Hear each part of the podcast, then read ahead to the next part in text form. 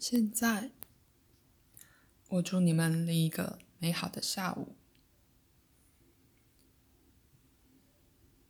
患癫痫的人往往害怕他们自己的能量，他们不信任他，也不信任自己之自发部分。他们害怕不去理他的话，自己的能量可能向外攻击他人，所以他们利用能量的短路。产生暂时令自己无助的癫痫发作。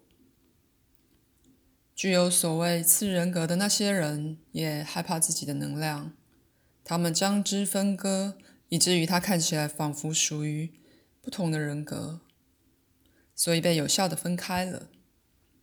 基本来说，在这种例子里并不存在真的失忆，虽然看起来像是。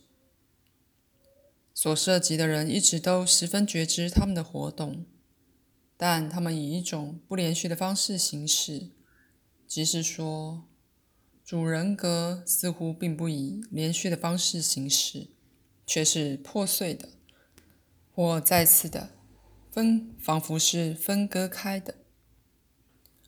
这个心理上的手法，灵巧地阻止了所谓的主人格在。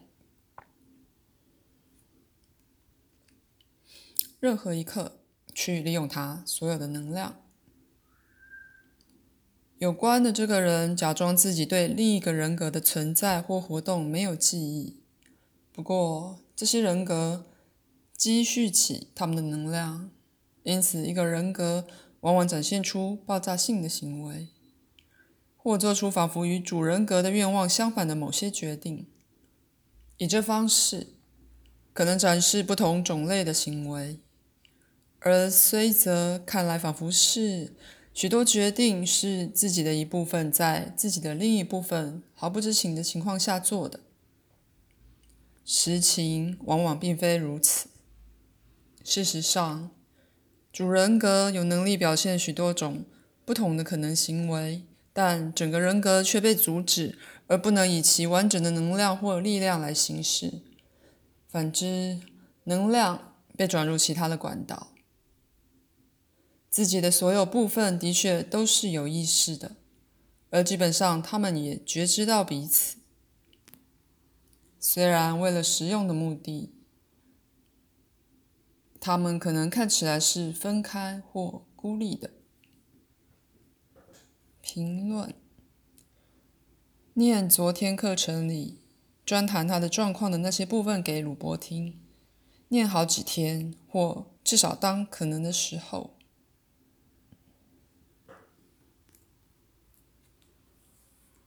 下一节，哦。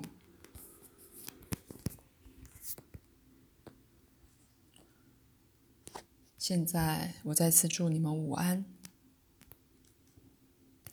在我们自己的书里，有罪的自己的概念将不会占主要地位，但我们一定会谈，我们一定会深谈被。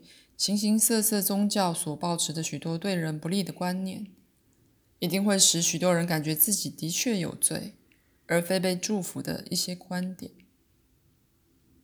自己的确是被祝福的，而光是提醒人们那个事实，便能除去负面的信念。尤其是如果他们不是自太根深蒂固的话。至于讲到鲁伯的动作，身体是跟随着他自己的节奏的。他有时一方面涉及明显、被人注意到的运动和活动，同时另一方面，他可以说是在内在运动，为其他稍后的运动和动作预做所有的准备。举例来说，当鲁伯为他自己的时候。纵使为时甚短，也像是很突然似的，但那外在的步进步跟随着许多内在的操纵，是直到那时为止，并未以那特殊方式连接起来的。